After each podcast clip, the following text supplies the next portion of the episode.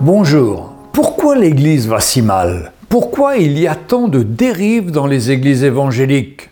Je suis étonné de voir qu'il y a une course au nombre d'ouvertures d'églises, que les unions d'églises ne recherchent qu'une seule chose, avoir de plus en plus d'églises associées, et qu'importe la qualité de ces églises, recherche du nombre au lieu du sérieux de ces églises. La santé des églises est directement proportionnelle à la santé spirituelle des serviteurs de Dieu. Alors, quelles sont les 23 caractéristiques d'un bon serviteur de Dieu? 20 critères se trouvent dans l'épître de Paul à Timothée au chapitre 3 dans les versets 1 à 7. Puis trois autres critères rajoutés à la liste par Paul dans sa lettre à Tite, chapitre 1, verset 9. Mais commençons par définir ce qu'est un ancien, tantôt appelé évêque ou en grec épikospos, celui qui occupe une fonction pastorale. Qu'est-ce qu'un ancien? Un ancien est un serviteur. Regardons à son appel. La première lettre de Paul à Timothée au chapitre 3, verset 1 nous dit Cette parole est certaine. Si quelqu'un aspire à la charge d'évêque, il désire une œuvre excellente. Plus la charge est excellente, en grec belle ou bonne, élevée et sainte, plus il est nécessaire d'en écarter tous ceux qui agiraient avec de mauvais motifs et d'insister sur les qualités requises des vrais serviteurs au sein des églises locales. Premier critère, l'appel. Cela commence par une aspiration, désirer fortement et durablement et être demandeur.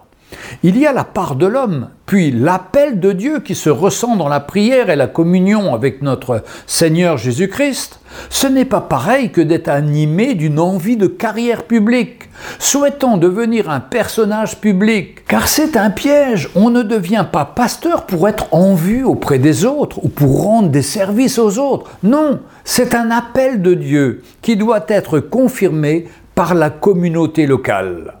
C'est malheureusement tout à fait préjudiciable que certains pasteurs soient nommés par des fédérations et imposés à l'Église locale. Un autre aspect, on ne s'autoproclame pas pasteur. C'est la pire des choses, car c'est prendre un fardeau que Dieu ne nous donne pas et que nous porterons avec nos forces jusqu'à l'épuisement, et en fatiguant les brebis de l'Église du Seigneur. Alors qu'est-ce qui qualifie ou disqualifie un vrai serviteur? Il est dit qu'un évêque ou un ancien doit avoir des caractéristiques morales et personnelles bien définies. Premier épître de Paul à Timothée au chapitre 3, versets 1 à 7. Premièrement, il doit être irréprochable dans tous les domaines de sa vie. Se rappeler toujours que notre première Église est à la maison. L'importance de s'occuper de sa famille. Autrement, on construit l'une et on détruit l'autre. Lors du début de mon appel, je courais partout et j'oubliais ma femme et mes enfants, car je pensais servir le Seigneur. C'est comme cela que j'ai perdu deux de mes enfants qui étaient découragés d'avoir un père toujours absent, jamais là pour eux, mais toujours disponible pour les autres. C'est ainsi qu'à 18 ans, mon fils David m'a dit Papa, j'arrête d'aller à l'église, c'est trop légaliste, je veux vivre ma vie.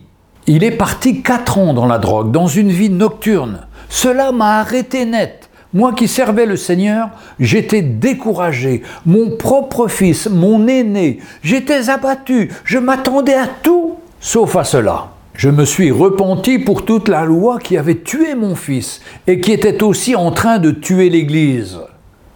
Je me suis repenti devant mon fils plus tard devant l'Église. J'ai mis du temps, car l'orgueil est terrible et nous rend aveugles. Je me disais, si je dis cela à l'Église, je vais perdre la confiance des frères et sœurs. Heureusement, j'ai vite compris que cette pensée était encore venue de mon orgueil. Alors j'ai décidé de confesser à l'Église la situation de mon fils, qui était une conséquence de mon orgueil et de ma loi.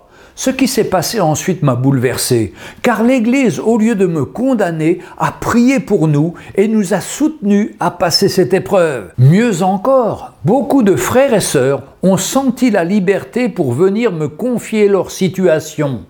Ils avaient aussi un fils ou une fille dans la même situation que mon fils David.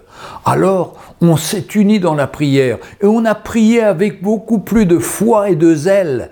Et le Seigneur a répondu dans beaucoup de situations. Et nos jeunes qui étaient rétrogrades sont revenus vers le Seigneur.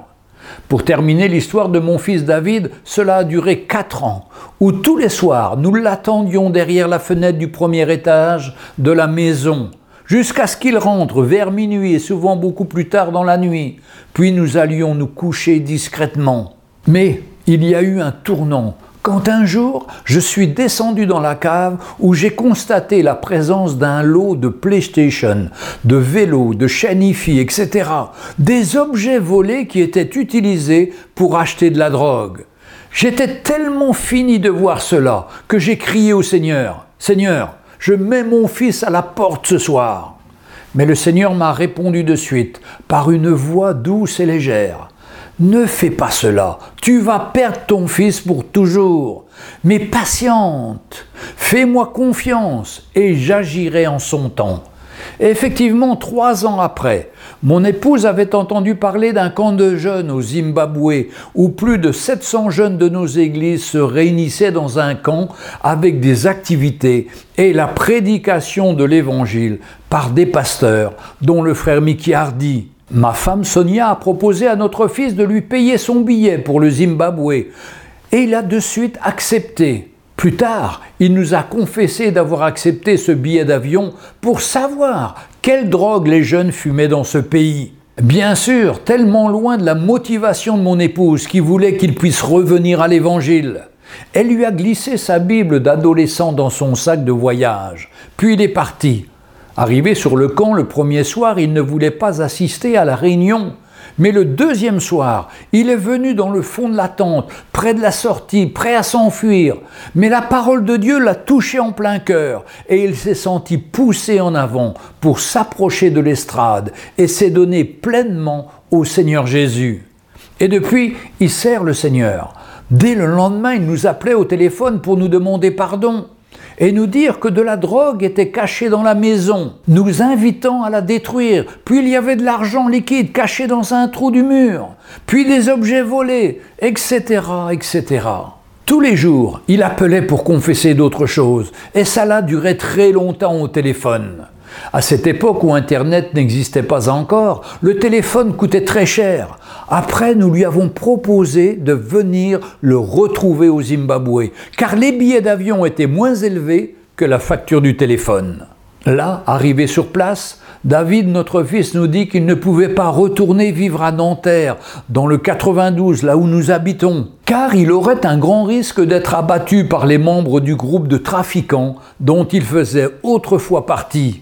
Le frère Mickey Hardy a proposé qu'il vienne habiter chez lui, à l'île Maurice. Et c'est comme cela que mon fils est parti vivre à l'île Maurice, où il sert le Seigneur depuis plus de 20 ans. Cette épreuve a été une réelle bénédiction pour moi et pour l'Église, ainsi que ma famille. Deuxième critère qui qualifie un pasteur, il doit être marié d'une seule femme. L'épouse est une aide indispensable au pasteur et sans elle, on se prive de beaucoup. Elle est en général plus sage que l'homme. Elle a un discernement aiguisé. Le pasteur doit avoir une épouse sur qui compter dans les bons et les mauvais jours. Je dis souvent et avec reconnaissance que ma femme, c'est 75% de mon ministère. Elle m'ouvre les yeux très souvent sur des aspects que je ne vois pas. Bien sûr, mari d'une seule femme, il est précisé, c'est normal. Il ne doit pas avoir divorcé ou avoir des relations illégitimes avec des personnes d'un autre sexe. Sinon, il se disqualifie lui-même. Cela amène une grande confusion dans l'Église, surtout quand certains de ses pasteurs divorcent et pour se justifier écrivent des livres avec pour titre la deuxième chance, la troisième chance, la quatrième, etc. On voit trop de serviteurs déformer la parole pour justifier leurs décisions charnelles, au lieu de se soumettre à l'ordre de Dieu et de compter sur sa grâce. C'est triste de voir que certains pasteurs prennent la place de Dieu et traitent Dieu comme leur serviteur, comme s'ils étaient eux-mêmes Dieu. Non, Dieu règne et son jugement sera terrible pour ses faux serviteurs. Troisième critère, l'ancien doit être sobre, il doit être vigilant ou prudent, sobriété du corps et de l'esprit.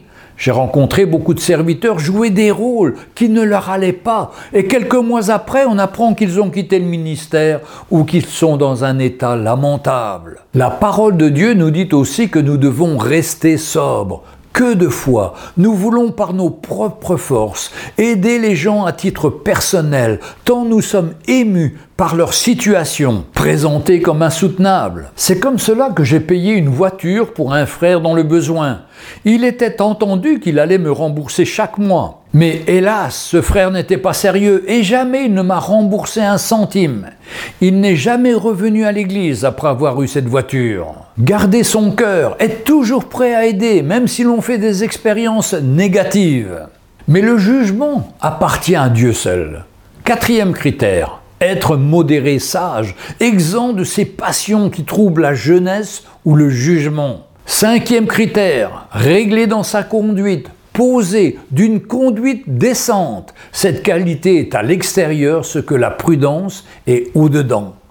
Sixième critère, être hospitalier, toujours prêt à accueillir des visiteurs dans son foyer, en partageant sa nourriture et son toit. On voit trop de pasteurs impossibles à rencontrer, ils ont pris la grosse tête et ils se cachent au détriment du troupeau. Septième critère, il doit être propre à l'enseignement. C'est un don reçu par Dieu pour communiquer sa parole d'une façon compréhensible pour tous.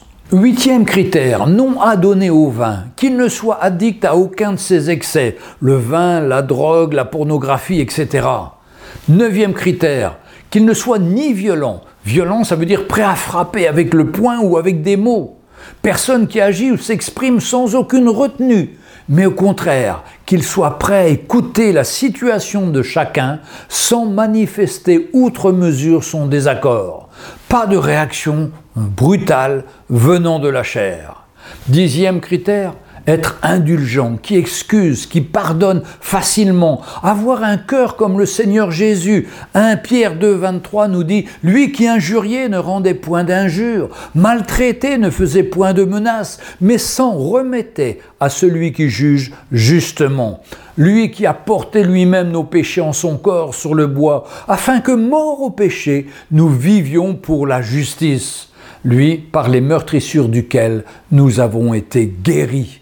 On voit trop de pasteurs moralisateurs qui mettent des fardeaux de loi pesants sur les brebis, comme les pharisiens au temps de Jésus. Nous terminerons là cette exhortation et la semaine prochaine, j'apporterai la suite. Merci de nous avoir suivis et cherchons les vrais bergers selon le cœur de Dieu. Suite et fin la semaine prochaine. À bientôt donc.